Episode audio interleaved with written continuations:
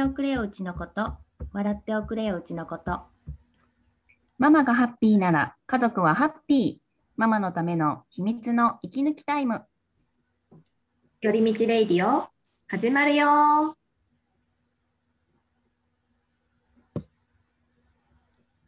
こんにちは。宮城県在住、日々を頑張るママの心に寄り添いたい、久美子です。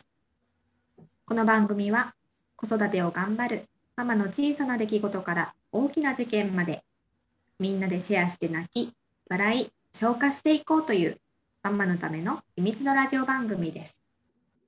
ママ3人で子育てにまつわるあれこれについて気ままにおしゃべりしていきますので、ぜひ最後まで聞いてくださいね。こんにちは。滋賀県在住3人の子育て中のママハッピーサポート隊エミです。先日、一番下の娘が3歳の誕生日を迎えたんですけど、あの幼稚園の先生も同じ誕生日で、で、去年卒園したあの子供ちゃんのお母さんも同じ誕生日で、なんか周りにこんなにいるんだっていうのに驚きと嬉しいなっていうのを最近感じました。よろしくお願いします。お願いします。本当ね、なんか誕生日一緒なだけでね、嬉しくなっちゃいますよね。ね本当に。はい、こんにちは。埼玉県在住同じく3人の子育て中、子育て応援隊2歳です。えー、ではですね、先日中1の、えー、息子が水水暴走になって、えっと、うん、治ったなーって思ったら、2、3日したら、こう、小4の息子に、ま、移ってしまって、こう、ずっと病院通いが続いています。そのようにバタバタとしてます。よろしくお願いします。うん大変だったね。うん、ねうんね、そういうことも本当にあるなと思いながら、ね、うんうん、日々でいられたらいいなと願ってます。うん、はい。じゃあ、えっと、今日はですね、えっと、共感を大切にしたコミュニケーションについてお話ししていきたいなと思ってます。うん、えっと、英語では、ノンバイオレントコミュニケーション、まあ、略して NVC と呼ばれているものになるんですけれども、まあ、日本語ではね、共感コミュニケーションとか呼ばれています。うん、で私はですね、この NVC を2年くらい前から学んでるんですけれども、まあえっと、先日、ミサイさんもね、あのこの NVC の体験のワークショップに参加してくれて、まあ、すごく良かったっていうふうに感じていただいたってことだったので、まあ、今日はね、この話をしていきたいなと思ってます。はい、よろしくお願いします。えっと、ミサイさんが、まあ、NVC を体験してみたいなと思ったきっかけは何だったのかな？うんとね、NVC に出会う前に、傾聴で話を聞いてもらう機会があったのよね。で、傾聴って、まあ、私が話をした後に、その聞いてくれた方が、あ、まるだからまるだったんですねって話を要約してくれることで、こう自分の話を俯瞰してみれたり、頭の整理ができるのよね。で、まあ、NVC も相手の話を深く聞く点が傾聴に近い感じがするし、特に気持ちにフォーカスするって聞いたから体験したいなって思ったんだよね。まあ、特に私はね、気持ちを抑え込んでしまう癖があるから、自分の気持ちを深掘りして言葉にできるようになれば、夫や子供との関係ももっと良くなるんじゃないかなって思ったんだよね。まあ、コミュニケーションがこう上っ面じゃなくなるというか、うんうん、なるほどね。うん、自分のことを俯瞰して理解したいなとか、まあ、自分の気持ちを意識的に把握してコミュニケーションを取ると、まあ、家族ともっと本音で話せるようになりたいなみたいなのを期待してって感じだったんだね。うんうん、そうそう。こうただこれをやってとか私の要求を言うだけじゃなくて言葉に含む意味を理解してもらいたい。まあ、うんうん、なんだろう事象だけじゃなくて私の気持ちも分かってほしいだよね。まあ、こう思ったきっかけがさ、先日あってね、うん、まああのー、まあ、先日義理のお父さんが入院をしたんだけどその時にね、義理のお母さんから一緒に付き合ってほしいっていう電話が来たの。で、うん、あのお母さんには子供が帰ってくるのを待って留守番してねってこう直接伝えて行くから1時間後ぐらいに行くって言ってまあだからその間に入院の準備とかやってんだろうなっていうふうに私は期待して行ったんだけど、家に着いたら何もしてなくって、まあ、そこから準備して病院に行ってっていう感じで、私の想定よりも時間がかかっちゃったんだよね。まあ、そこでさ、いろいろ浮かんできちゃって、まあ、まず私は子供を長い時間留守番させるのは心配なのよ。まあ、だからなんで準備してないのっていう、こう、イラッとしちゃったんだよね。あとはさ、こうなんで自分の子供であるお兄さんや夫に連絡せずに私に連絡したのっていう、まあ、気が重くなるっていうのかな。将来介護が必要になったらもう絶対私は当たりにしてくるよと。なんかさ、そういう恐怖みたいな感じが感じちゃったんだよね。うんうんどんどん出して。あとはね、まあ、義理のお母さんがさ、こう、私本当に一人じゃ何もできないわ、情けないわ、みたいなことを言うんだけどさ、こう、嘆いてる暇があるんだったらさ、できること一つずつやったらいいじゃん、みたいな。人に耐える前に、できることあるでしょみたいにね、なんか浮かんじゃったんだよね。うん、そうだったんだね。うん、それでどうしたの？まあね、まあこの気持ちをまあ夫に伝えたんだよね。でも夫にはさ、私の意図があまり伝わらなくて、こう、まあ、私自身のね、気持ちの伝え方が下手だったし、こうイライラが強く出てしまったのが原因かもしれないんだけど、夫から、じゃあ俺がやればいいんだろうみたいな感じで返されて、まあ、実際、まあ、やってくれたりしたんだけど、そうじゃなくてさっていう、こう、悶々とした気持ちが残っちゃったんだよね。うんうん、なるほどね。うん、ミサイさんは、まあ、ご主人に、まあ、行動としてこういうふうにしてほしいっていうお願いには、まあ、答えてはもらったけど、うん、その前にこの話をした時にこの時のミサイさんの気持ちを分かち合ってもらいたかったっていうのがあったんだよね。うんうん、で問題の解決じゃなくて気持ちを共感してもらいたかったのになんかそこが満たされなかったっていうのが残っちゃったんだ。そうまさにそうなのよ。そうだね。本当にここの時にあの NVC の視点があったら助けになったろうなっていうふうにはすごく聞いてて思って、うん。まあ、ちょっと NVC のする話を前にあする話をする前にここまで話をこう一緒に聞いててエミさん感じたことある？いやー、ミサイさん、急なことだったしね、不安だし、疲れたよね。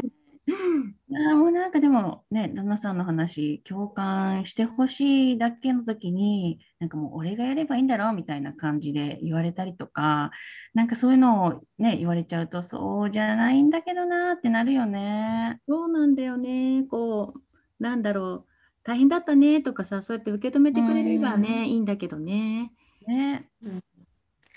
なんかでもミサイさんちの顔会話ってあるあるな話だなと思うんだよね。うん、なんか私たちの普段の会話がいかに共感じゃなくてなんか問題の解決とか違うところに重きが置かれてるんだなっていうのにこう気づかされる感じがするのよね。うん、うん、でここでちょっと NVC を紹介するんだけれども、まあ、NVC って本当にざっくり言うと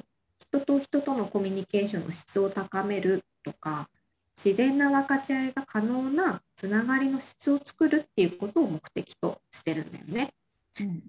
つながりの質とか聞き慣れないと思うんだけどどんな感じがする？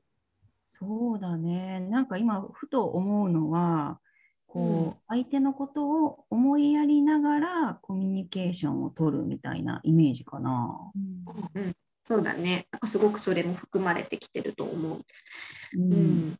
うん、まあ本当に聞き慣れないから、まあ、気持ちとか共感を大事にしているっていうのだけあの覚えてくれたらいいかなと思うんだけれども、まあ、ここで言うその共感って具体的にどんなことをイメージする？共感ね。なんだろう。寄り添うって感じかな。うんうんうんこの共感を分かりやすくするには共感じゃない会話をしてみるとねイメージがつきやすいのでちょっと一つでみようと思います。さっきのミサイさんの話をねちょっとあのもう一回あのデモンストレーションみたいな感じでやりたいので、うん、ミサイさんもう一度出来事を話してくれる、はい、うん、はい。えー、お父さんが急に入院をしたから私は付き添いのつもりで行ったのに準備から何からやる羽目になってすごく疲れたの。わあ、そうだったんだね。でもまだ楽な方だよ。こ私なんてお母さんの入院の時は飛行機で飛んで実家に帰って手続きもだけど実家の家事も全部やったんだからミサイさんのなんて大したことないよ。うん、はい、こういうふうに返されたことあるかな、うん、これはねあの自分の話を人あ人の話を自分の話にすり替えてあなたの苦労は大したことないよっていう感じに言ってるのね。で、その言ってる人としてはあの私のもっともっと大変なことがあるからあなたの大変さはそんなに大したことじゃないんだよって言ってこうなんだろうな、うんまあ、励まそうっていうような目標がすごいかもしれない。し、うん、なんかなんだろうななんか多分ちょっとそういうそのそれも一つの思いやりみたいな多分やってるとは思うんだけれども、これを聞いてどんな感じがするっていうのをこう聞きたいのよ。なんかね、えー、え私なんかもっと大変だったから私の話聞いてもらいたいんだけど、え大したことないのみたいな。えー、っていうかな、えー、映画まず一番に浮かぶかな。なるほどね。じゃあ今度はね、あの本当に共感をするっていう形で、うんうん、あの感じるので、もう一回さっきの状況を言ってもらっても見てもいいかな。うんうん、はい。お父さんが急に入院したから、私は付き添いのつもりで行ったのに、準備から何からやる羽目になってすっごく疲れたの。そうだったんだね。付き添いのつもりで行ったのに、お母さんの代わりに準備とかいろいろやることになってしまって疲れたんだね。心構えができてなかったからびっくりしただろうし、見通しとか準備ができてない分、途中で焦ったりして、イライラしたこともあったのかな。うん、どうですか？そうなのって言って、また本当、聞いてくれるみたいな、なんかこう、どんどん話したくなってくる。くるなんか私の話、すっごいちゃんと聞いてくれて分かってくれたんだなっていう安心感がを感じたんだけど、エミさん、どう感じた？ね、一緒一緒、本当安心感。そうなんだよ、分かってくれるっていう感じだよね。そう。でもなんかもう最初の方は、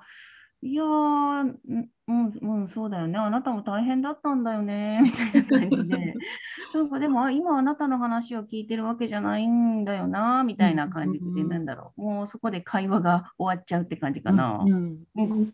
そうだね。やっぱりちょっと違いがあるよね。うん、そうだね。でちゃんと共感されるとやっぱりその自分の気持ちを聞いてもらえた感じがして安心するんだと思うんですね。うんうんうん、安心するとやっぱりこう聞いてくれた人への信頼感がこう上がるしちょっともっと話したくなるなもっと自分のこと聞いてほしいなみたいな、うん、あの気持ちが自然に湧いてくると思うんだけれども、うん、それがこうその人とのこうつながりの質を高めていくっていうことのあの初めの一歩っていうふうになってくんだよね。うん、なるほどね。まあそうやっていると確かに本音というか気持ちの部分ももっと話したくなるから上辺だけじゃないコミュニケーションができそうだよね。具体的にはさどんな風な感じで聞いたりどんな風に返すっていうのかな？やり方みたいなものはあるのかな？うんうん NVC はねすごくあのシンプルな方程式があって、まあ、観察することあ状況を観察することあとはその時の気持ちは何だろうっていうふうに推察すること、うん、またその気持ちの奥にあのある願い、まあ、これ NVC だとエニーズっていうふうに呼ばれてたりするんだけど、うん、それは何とかあとはこの人はここクエストっていう4つの要素から会話をしていくのね。うん、で一つ説明するのは長くなるのでまた今度の機会にしようと思ってるんだけれども、えっと、すぐにできて、まあ、こういうやり方よりも大事なのは、まあ、あり方というか姿勢だというふうに思ってるんだよ。うん、あり方、それはどんなこと？うん、相手の話を親身になって聞いているかっていうことに本当に尽きるんだけれども、うん、なんかこう誰かに何か言われた時に言葉を返さなかったとしても、まあ、ただそこにいて聞いてあげるっていうことにどれだけこう集中していられるかでこれが結構難しかったりするんだよね。うん、うん、確かにね、忙しい時って結構子供がねなんか話してくれてもこうご飯作りながらとか洗濯干しながらとかっていうながらになっちゃったりするよね。うん、うん、や本当にそうなんだよね。だから、手が言ってること言おうとしてることに、まあ、ただ寄り添いますっていうのを1週間本当に集中してやってみると本当ね多分普段の生活では感じないことに気づいたりなんかえっといろいろね感じることとか浮かぶことがあると思うんだよね。で私はね、えっと、今でもあのあの私もね最初は子どもとの関係性づくりっていうのをこういう寄り添うことに集中するっていうところからも始めていったのね。うん、で大事なのは人の言葉をこう聞くっていうには本当に自分の余裕がすっごく必要だから、うん、あの本当ねこれをするために1週間はやることの量を意識的に減らすとかそういうこともねあの具体的にやったりしてました。で今でもあの子供が帰ってくる時はあのその時間は本当にソファソファーに座っていつでもここにやってきていいよ話をしてもいいよっていうふうにこう明け渡してる。自分の時間を明け渡してるのね。うん、この間ってこう、まあ、本当に子供が別に来なかったら手持ち無沙汰になったりもするんだけれども、うん、スマホを触ったりもしないし何もしないようにしててすごく過ごしてるの。で大体子供は、まあ、今日はねこんなことがあったんだよねっていうふうにわーって喋ってくるから、うん、本当にただただそれを聞いて過ごしていて、まあ、時々本当にあのさっき私がミサイさんにあの返したように、うん、あそうだったんだねっていう本当にオウム返しのように返してあげるのね。でそれだけで結構子どもの親に対する信頼度っていうのが上がっていくんだよ。わあすごいね。でもこの、うん、その環境がある娘ちゃんは本当幸せだよね。あ私もそういうふうにこう育てられたかったなっていうふうに思っちゃった。ねえ。なんだろう、いや、私、本当、手持ち無沙汰になりたくなくって、結構空き時間にスマホ触ったりしてるんだけど、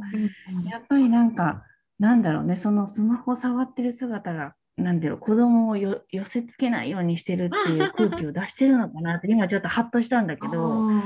ちょっと取り入れる。うん。ぜひぜひ、1週間やってうん。うん。いかにね、やっぱり自分たちがなんかね感じないその感じないように違うことで気を紛らわせたりしてんだなっていうふうにいうことにも私はちょっと結構気づいたのね。やっぱりその、ね、忙しさってねすごい楽なんだよねある意味ね。あったり、まあ、気がかりなことを忘れられてたりとか、なんかすることにつながってんだなと思うんだけどやっぱりその特に家族との関係性とかをねよくよくしたいとか、まあ、家族ともっと深くつながりたいと思ったら、うん、やっぱりこ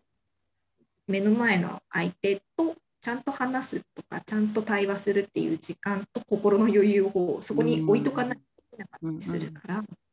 ぱりすごくあのそれは大事なのかなっていうふうに思うんね。今あの教科のやり方っていうことでそういうあり方の姿勢のことを話したんだけれども、うん、本当はさっきミサイさんもあの私もこんな風に育てられたかったっていう話が出てたけど、うん、本当は自分だってやっぱり共感してもらいたいじゃない、うん、うん、やっぱ人っていうのは人に共感する前に自分が人からたくさん共感してもらうことっていうのがすごく大事なんだよね。うん、そうやっぱり人の話なんていうのがねできないのよ。うんうん、だから自分の気持ちを人に共感してもらう場を持ったりとか自分で、まあ、自分のことを共感してあげるっていうこともすごく大事だったり、うん、あの本当で、本当にミサイさんがね受けたワークショップっていうのがこのやり方を学ぶっていうものだったんだけど、まあ、ちょっと今日ね前も前置きだけでだいぶ盛りだくさんになっちゃったので、まあ、この体験はねまた別の機会に話せたらいいなというふうに思ってます。うん、なんか最後に2人感想があればちょっと聞こうかな。うん、えいい？私喋っちゃって。うんうん、なんかほんとさっきの久美子さんの時間を明け渡すようにしてるっていうのもなんか衝撃衝撃っていうか、なるほどねっていう感じでなんだろう多分私もこう共感してもらう時間がないぐらいね、日々忙しいから、ね、その家族のための共感する時間っていうのも多分取れなかったんだなっていうのに気づいたから、なんかさっきね、あの、ね、自分でも共感してあげるっていうふうに言ってたじゃない、久美子さんが。まずはこう自分で自分に共感してあげるっていうところから始めようかなっていうのを思いました。うん、うん、ありがとう。ね、本当そうだよね。まあ、なんだろう。本当なんか心の余裕がないとできないから、こう、本当に何もしない時間を作るとか、ただ一つのことに集中し、ただ一つのことっていうか、話を聞くっていうことをおろそかにしてたなっていうのを改めて感じて、うんなんか自分もそうすごく聞いてほしいならやっぱり本当にちゃんと向き合って話聞いてあげないといけないなってすごい反省をしつつ、まあ、もっとこの NVC っていうのを知りたいなって思った。ねえ、うん、いやありがとうございます。またなんかこの話はねちょっと続きをできたらないいなっていうふうには思ってるので、うん、なんかね2人の家こういうことで困ったんだとか、やっぱ聞いてほしい話とかをね、盛り込みながら、あの皆さんにもお伝えできたらいいかなっていうふうには思ってます。うん、はい。ということで、えっと、本日の寄り道レイリーはここまでです。いかがでしたか、まあ、質問とかあの聞いてみたいことがあればコメントしてくださいね。はい、皆さんのうちの共感してほしいというエピソードなどもぜひぜひ教えてください。それでは今日も良い一日をお過ごしください。またね